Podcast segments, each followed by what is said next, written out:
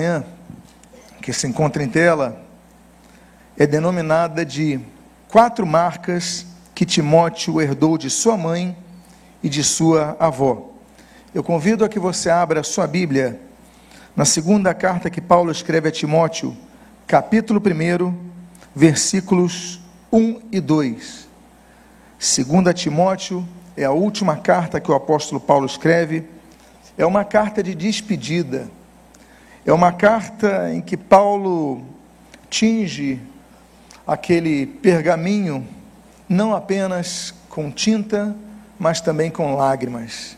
Sabe ele que o seu momento de peregrinar por esta terra, por esta terra estranha, por esta terra alheia à nossa morada eterna, já estava chegando ao fim. E ali então, na introdução dessa última carta de Paulo, da derradeira, do derradeiro texto paulino, ele escreve então nos seus dois primeiros versos: Paulo, apóstolo de Cristo Jesus, pela vontade de Deus, conforme a promessa da vida em Cristo Jesus, ao amado filho Timóteo. Que a graça, a misericórdia, e a paz da parte de Deus Pai e de Cristo Jesus, nosso Senhor, estejam com você. Oremos. Pai amado Deus bendito, lemos a tua santa e preciosa palavra e Deus pedimos, fala conosco nesta manhã. Abençoa as nossas vidas, fortalece a nossa fé. E o que nós pedimos, nós o fazemos agradecidos em o nome de Jesus. Amém e amém. Eu coloquei em negrito o termo ao amado filho Timóteo. Timóteo não era filho de Paulo, não era filho natural de Paulo. Paulo não havia gerado biologicamente Timóteo. Mas, mas Timóteo recebe o nome de filho, e não apenas filho, porque Timóteo é um dos muitos filhos do apóstolo Paulo na fé.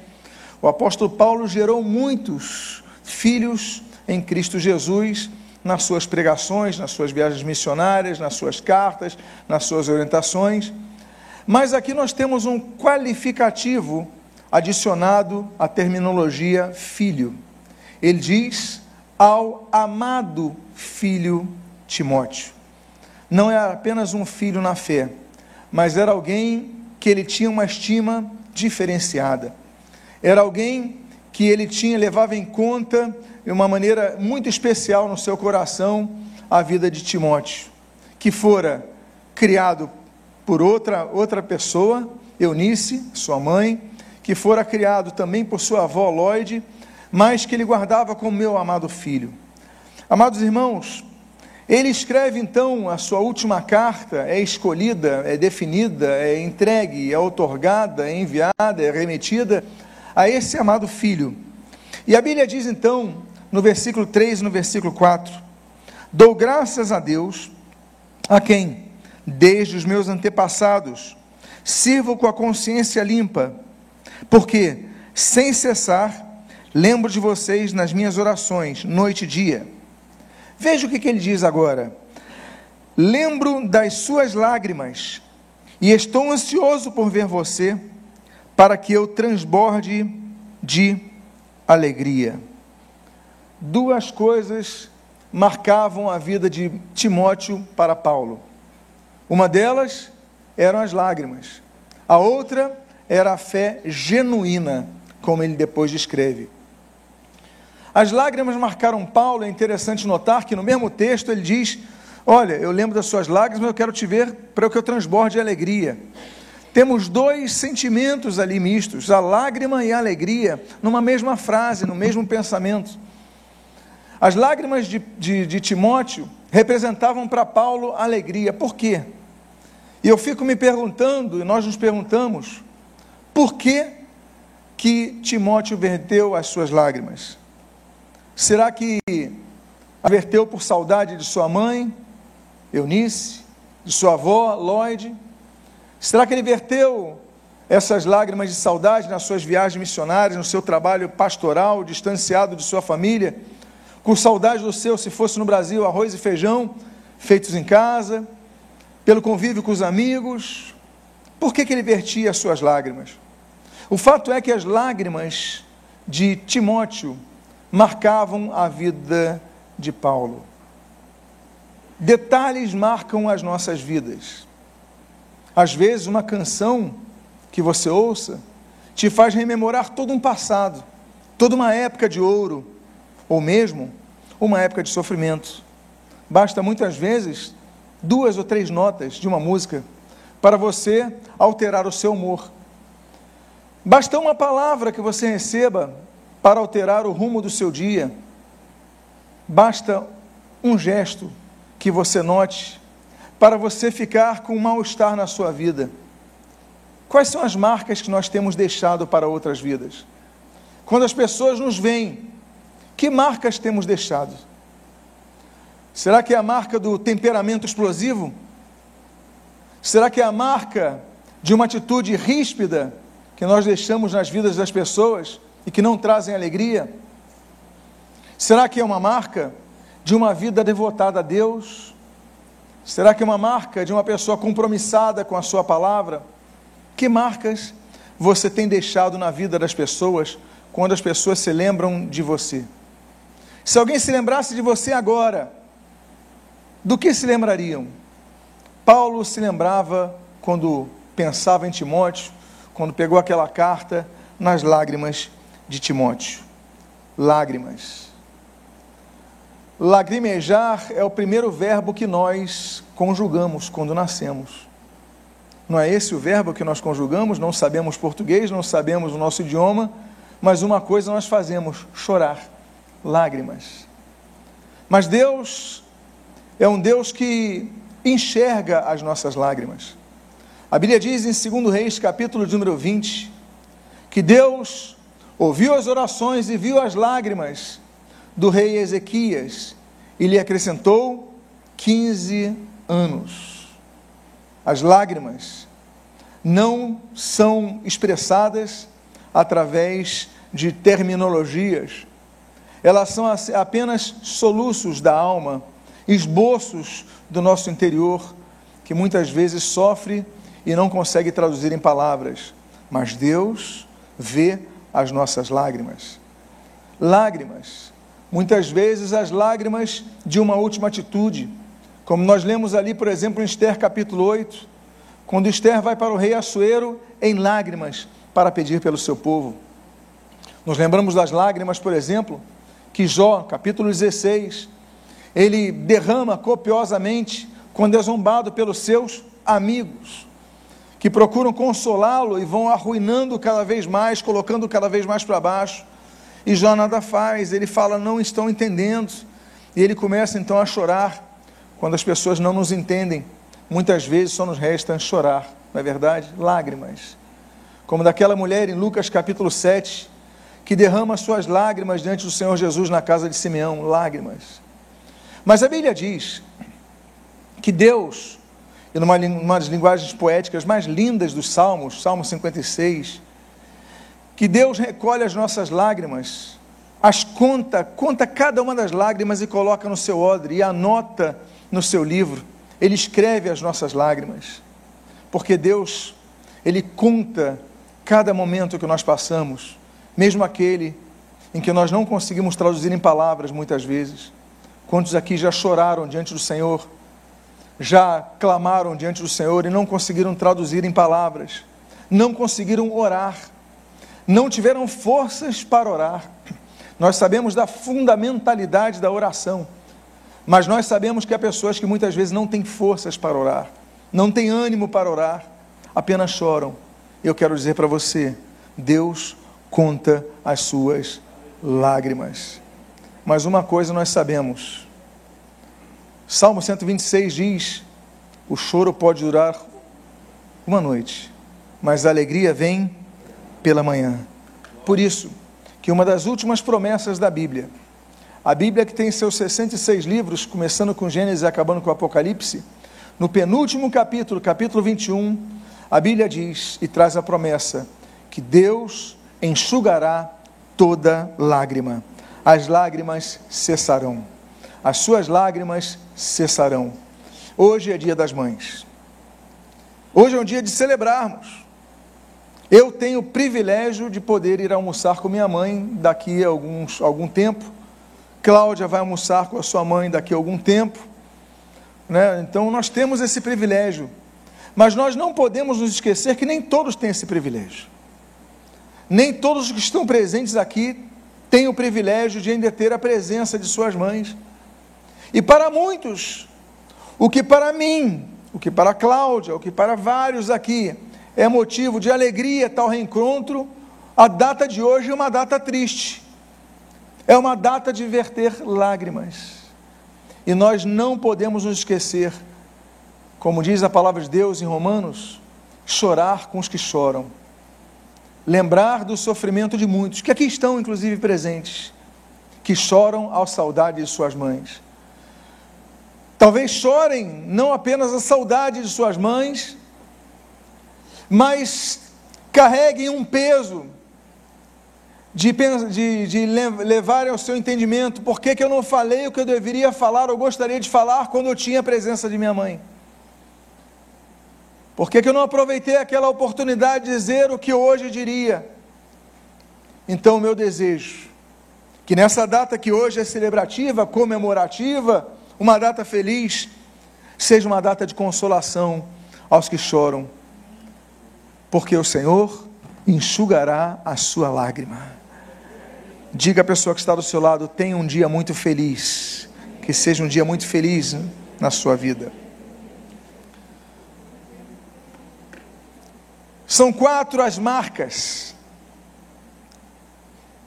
que nós Vemos que Timóteo herdou de sua mãe e de sua avó nesse Dia das Mães, aqui rememorando duas grandes mães na Bíblia. A primeira delas nós encontramos no capítulo 1, versículo 5, continuando então aquele texto, quando o apóstolo gentios, ele diz: Lembro da sua fé sem fingimento, Timóteo, a mesma que Primeiramente habitou em tua avó Lloyd e em tua mãe Eunice, e estou certo de que habita também em você. Olha que coisa bonita. A primeira marca é a marca do bom exemplo. Você, Timóteo, tem uma fé sem fingimento. Agora, Timóteo, essa fé, eu olhei na sua avó Lloyd e eu olhei na sua mãe Eunice. Eu coloquei os termos gregos ali, que eu acho muito significativo o nome dessas mulheres, Eunice. No grego, tudo que tem eu é bom. Então, Eunice, boa vitória. Daí vem Nike, né, daqui até tem uma marca esportiva, Nike, né, que vem disso, Nike, vitória. Eunice, boa vitória. Eutanase, eutanatos, né, boa morte é, eucaristia, eucarisma, eucarisma, melhor dizendo, né? ou seja, bom dom, bom presente, tudo que tem eu na frente é algo positivo. Eunice, boa vitória. A maior vitória que essa mulher pôde ter na sua vida foi ter um filho que tinha uma fé sem fingimentos. O nome dela já foi um nome profético porque ele falou: Eu estou vendo a sua fé sem fingimento. Por quê? Porque tem muita gente com fé fingida. Estava conversando com um amigo ontem à noite, tomando um café junto com Cláudia, a esposa dele. Estávamos falando sobre uma crise que nós vemos em lideranças nas igrejas, quando há muita gente com fé fingida, uma fé que não traduz a realidade. Mas Timóteo tinha uma fé não fingida, uma fé sem fingimento, que ele via na sua mãe Eunice. Ou seja, Eunice foi um modelo de uma mãe que conseguiu passar para o seu filho a maior das riquezas, que é o bom exemplo da vida espiritual, uma fé sem fingimento. E eu coloquei o nome, outro termo ali, o grego, loide, loide, que significa agradável é uma pessoa que recebe o nome de agradável. É uma pessoa que demonstra que nós podemos viver uma vida cristã como Cristo. E Cristo, que é o nosso modelo maior, é o nosso exemplo maior, ele tem duras palavras, mas é dócil. Ele é leão, mas é cordeiro. Os símbolos que apontam para Cristo. Ele é duro quando fala do inferno, quando fala dos cortes, quando fala da, da, da perda da salvação, quando fala da necessidade de uma vida reta diante de Deus, mas ele é dócil ao estender seus braços aos que careciam, que padeciam, que necessitavam, aos que desejavam ajuda, a sua palavra de amor, os seus mandamentos que quebravam as rigidezes daquela sociedade religiosa e estéril. Lloyd é uma pessoa agradável, que passa a sua fé sem fingimentos. O que nós aprendemos então, como já falei, é que a primeira marca é essa, a do bom exemplo passado. A Bíblia diz durante três ocasiões para sermos imitadores. O apóstolo diz, o apóstolo Paulo diz em 1 Coríntios capítulo 11: Sede meus imitadores, como eu sou de Cristo. Efésios capítulo 5, versículo 1, Paulo vai dizer: Sede imitadores de Deus. E o autor aos Hebreus, ele vai escrever no capítulo 6, versículo 12: Sede imitadores daqueles que, pela fé e longanimidade, herdam as promessas. Temos três tipos de imitações que devem ser realizadas por nós. Porque as três, os três versículos que eu citei, eles dizem sede imitadores. Então vamos ao primeiro. 1 Coríntios 11. Sede meus imitadores, como eu sou de Cristo. Ou seja, o que, ele está dizendo? Sede meus imitadores, não em todo tempo. Porque naquele momento que eu não imitar a Cristo, você não deve me imitar. Isso demonstra que nós devemos ter discernimento naquelas pessoas, diante daquelas pessoas, com aquelas pessoas, junto àquelas pessoas que influenciam nas nossas vidas, nos influenciam. Sejam meus imitadores, e eu acho muito um peso muito grande quando ele fala isso. Sede meus imitadores como eu sou de Cristo. Será que você pode falar, poderia falar para uma pessoa próxima a você? Eu não digo agora, mas no seu dia a dia, olha, pode me imitar, como imita a Cristo. Será que você teria moral para falar isso? Será que você teria condições para falar isso? Será que você teria liberdade para dizer isso? Olha, pode me imitar, como eu imito a Cristo. O segundo, ser imitadores, é uma tarefa, mas uma tarefa muito ampla, ser imitadores de Deus. Mas em que? Nos seus atributos comunicáveis. Por quê? Porque Deus é amor, como diz 1 João. Então, devemos procurar amar. Deus é justo, então devemos agir com justiça. Deus é zeloso, então devemos agir com zelo. Nisso devemos então imitar a Deus, ainda que Deus seja inatingivelmente inimitável, porque Deus é tudo, Deus é, é o máximo, Deus ele é, é inatingível, Deus é Deus, nós somos criaturas, mas nos seus atributos nós devemos procurar imitá-lo. Agora, o terceiro tipo de, e a terceira vez que aparece a frase sede imitadores, é essa que eu citei em Hebreus capítulo 6. Sede imitadores, aqueles que pela fé e longanimidade, esse é um segredo, não é só pela fé, é pela longanimidade, herdam as promessas. Nem todos que são imitáveis herdam as promessas. Nem todas as pessoas que você olha como exemplo de fé herdarão as promessas. Muitos, muitos, mas inomináveis pessoas que nós um dia olhamos e admiramos, guardaram a sua fé.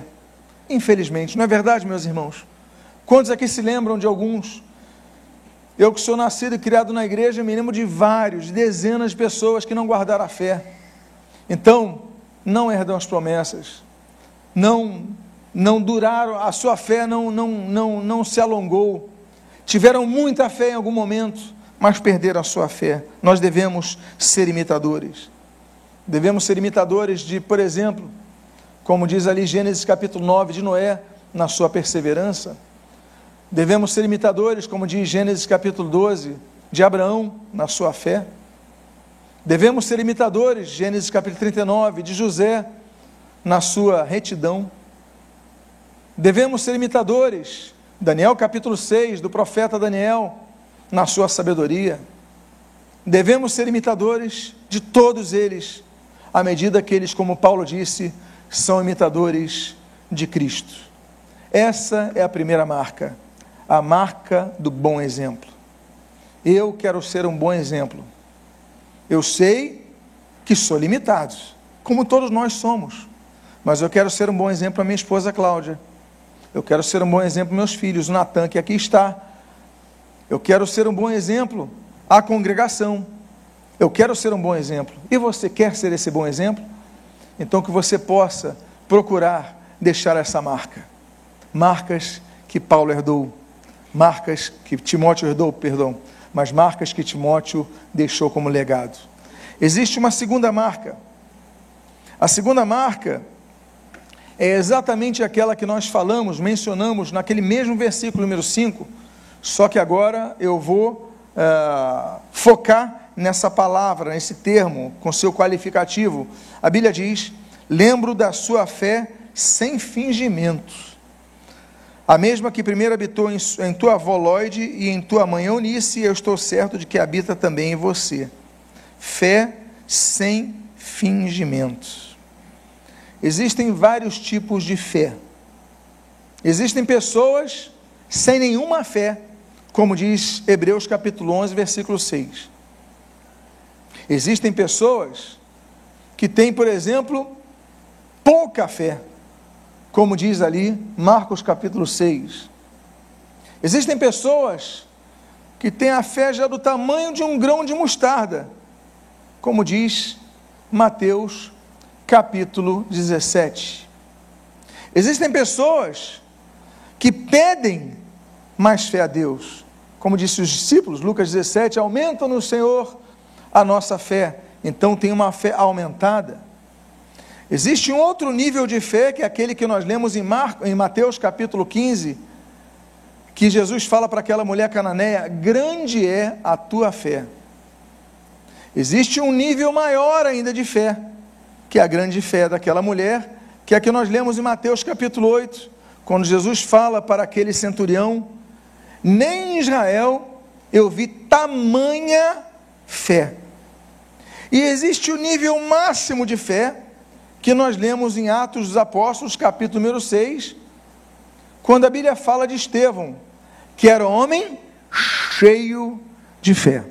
Então você vê as graduações: nenhuma fé, pouca fé, fé do tamanho de uma grão de mostarda, fé aumentada, grande fé, fé única e homem cheio de fé.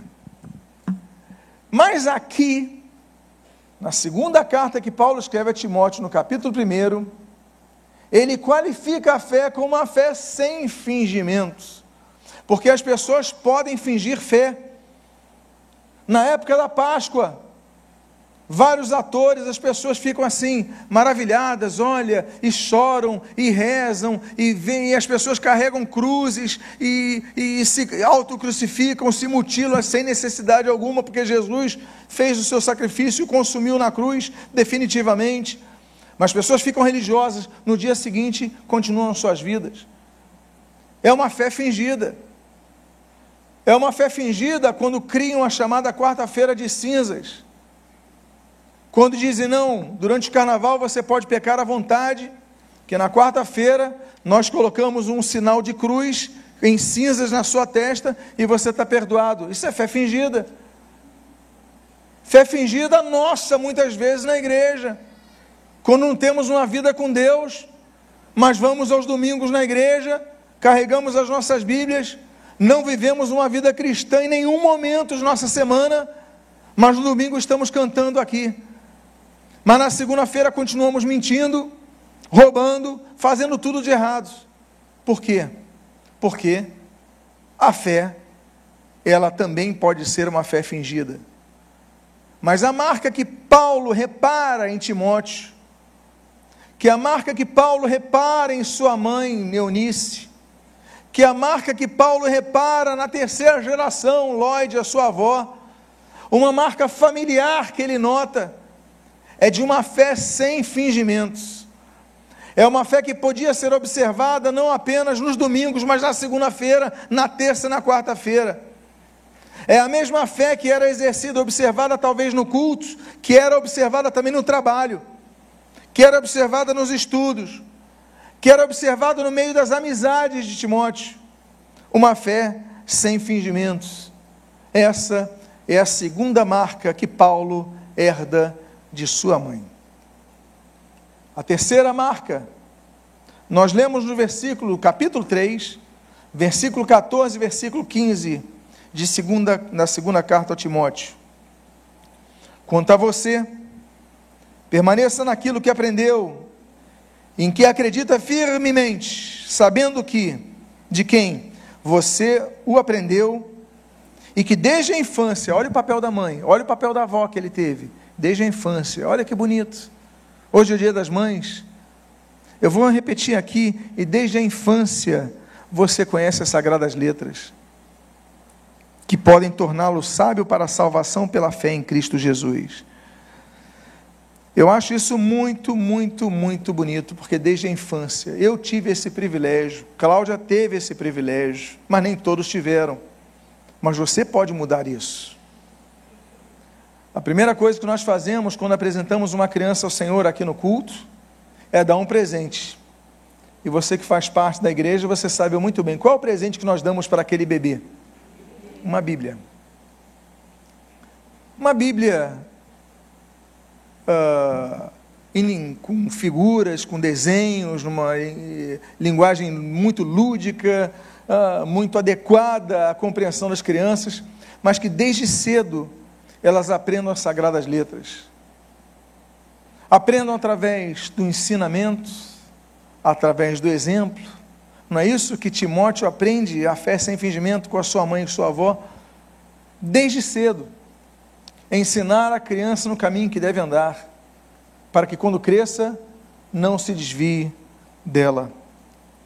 A Bíblia diz em Lucas capítulo 2 que Jesus crescia na graça e no conhecimento essa mesma expressão nós vamos ver lá em 2 Pedro capítulo 3, quando o apóstolo Pedro diz que nós devemos crescer na graça e no conhecimento. Por isso que Jesus fala, Lucas capítulo 22, versículo 29, errais, não conhecendo as Escrituras e nem o poder de Deus. Por isso que o profeta Oséias profetiza no capítulo 4, versículo 6, o meu povo perece porque lhe falta conhecimento. É por isso que o próprio profeta Oséias, no capítulo 6, no versículo 6, ele vai dizer: Olha, misericórdia quero, não sacrifícios, e o conhecimento de Deus mais do que holocaustos. Nós devemos conhecer a Deus, nós devemos conhecer a palavra de Deus, nós devemos ler a palavra, estudar a palavra, meditar na palavra, ir aos cultos, ouvir a palavra, cantar a palavra, porque essa é a terceira marca. Essa terceira marca que Timóteo recebe de sua mãe, a Eunice, que recebe de sua segunda mãe, a sua avó, Lloyd, é a marca do conhecimento da palavra. Será que temos deixado essa marca em nossas vidas? E a última característica. A quarta e última marca que Timóteo herda de sua mãe e de sua avó é aquela que nós vemos no capítulo 4, nós lemos nos versículos 12 e 14 o seguinte: Ninguém o despreze por você ser jovem. Pelo contrário, seja um exemplo para os fiéis, na palavra, na conduta, no amor, na fé, na pureza. Até a minha chegada, dedique-se à leitura pública das Escrituras, à exortação, ao ensino. Não seja negligente para com, para com o dom que você recebeu, o qual lhe foi dado mediante profecia, com imposição de mãos do presbitério. É muito interessante nós notarmos os bons exemplos que a Bíblia diz. A Bíblia diz, por exemplo, em Gênesis capítulo 6, que Noé era homem justo.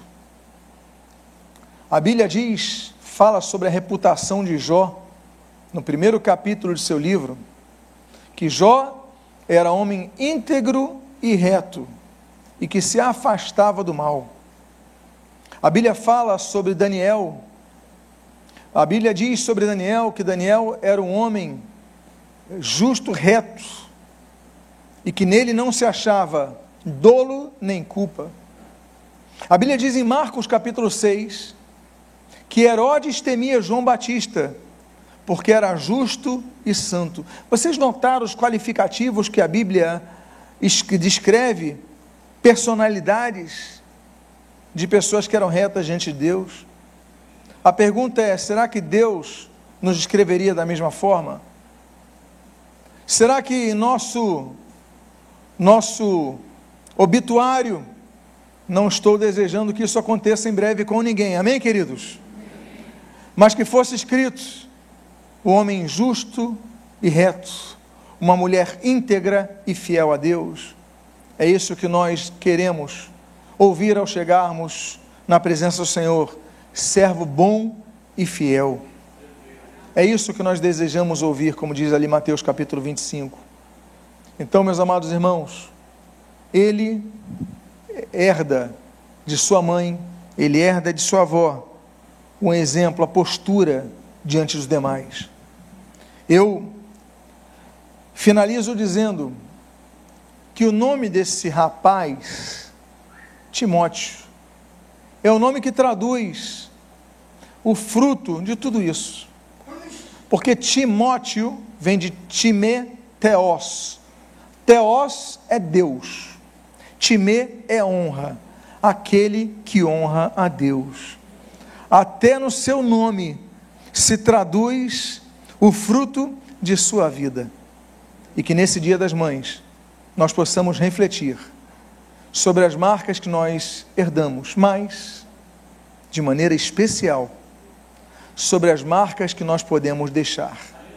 Que marcas nós vamos deixar? Não apenas aos nossos filhos físicos, mas aos nossos filhos espirituais, aqueles que nos rodeiam, aqueles que convivem conosco. Que marcas nós vamos deixar? Vimos quatro marcas que Timóteo herda de sua mãe e de sua avó.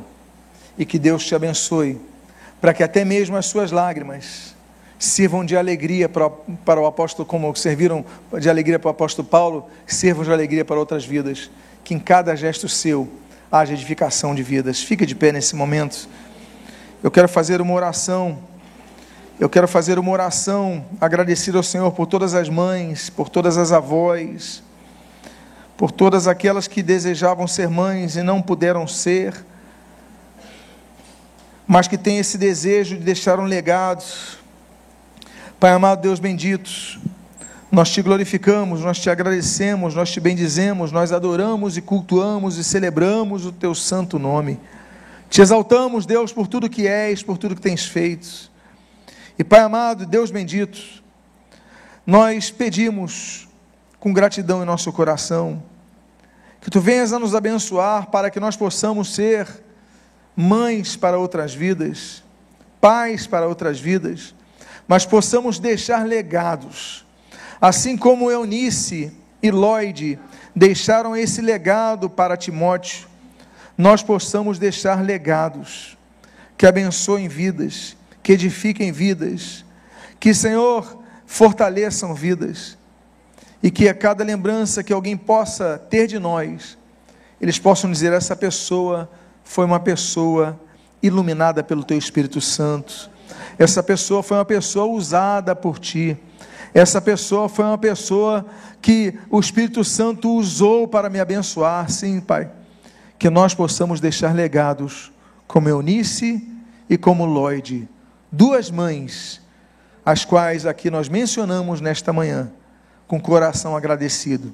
Abençoa as nossas vidas, fortalece a nossa fé e o que nós pedimos, nós fazemos agradecidos em nome de Jesus. Amém e amém.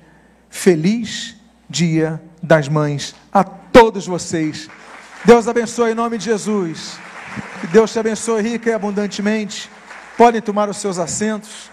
Eu vou chamar aqui o pastor Cadu, que vai então nos conduzir no próximo momento, que é o momento da participação de nossas crianças. Pastor Cadu.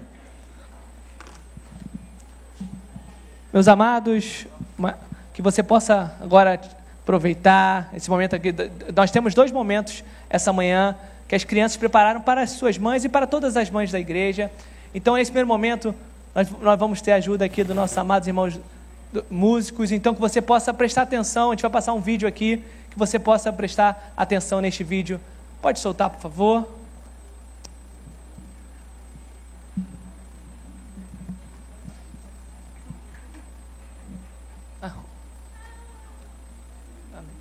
Glórias a Deus.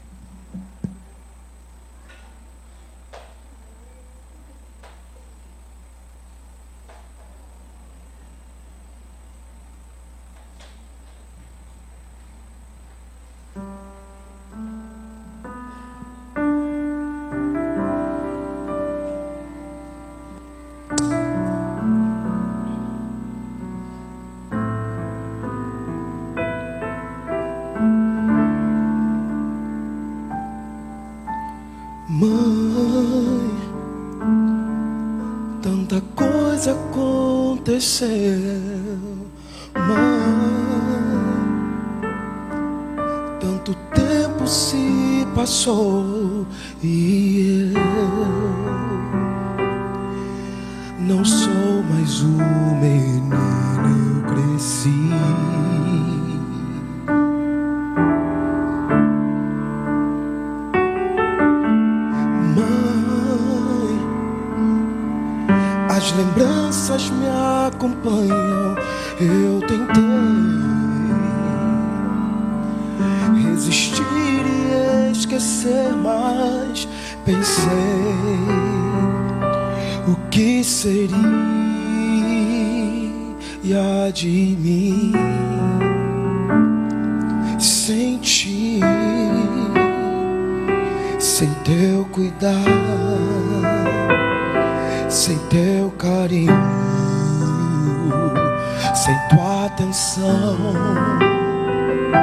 estou sozinho,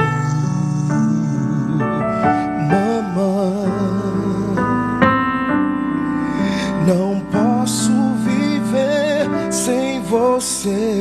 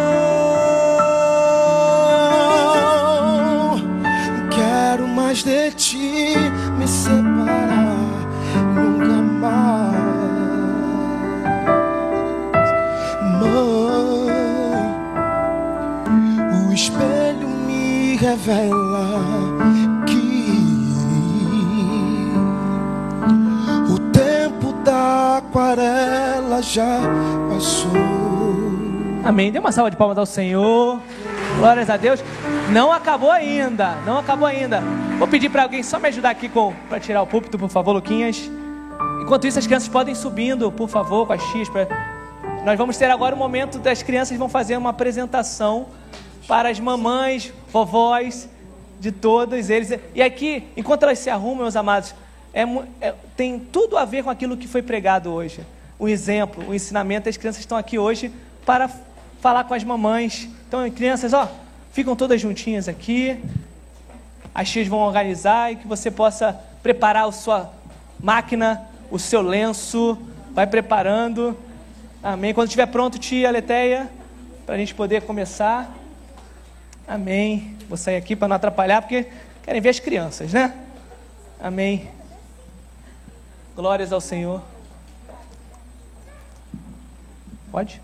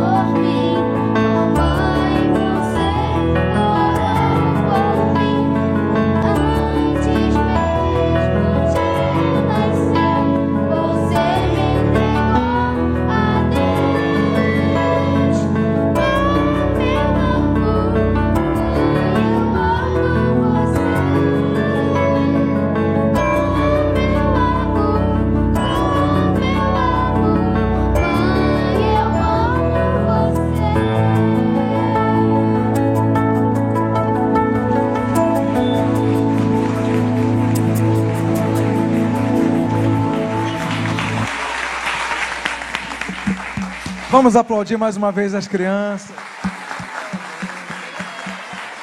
Parabéns, viu? Deus abençoe. Muito obrigado, viu?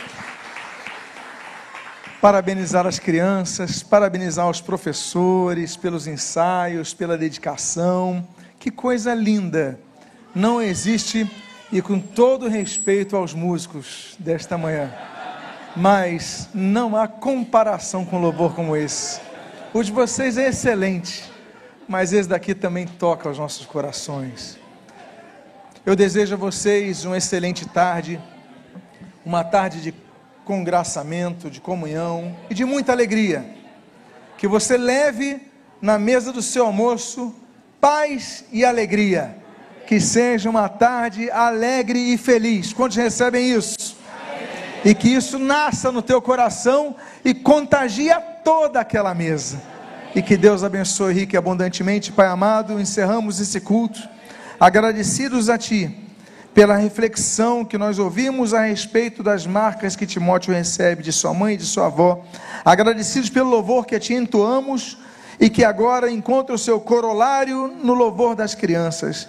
Muito obrigado. Pedimos que nos despeças em paz e em segurança aos nossos lares, guardando-nos debaixo do amor de Deus, o nosso Pai, da graça salvadora do Senhor e Salvador Jesus Cristo e das doces consolações do Santo Espírito de Deus, hoje e para todo sempre. Amém e amém. Que Deus abençoe rica e abundantemente e mais uma vez, feliz Dia das Mães. Cumprimente todas as mães presentes. Que Deus abençoe em nome de Jesus.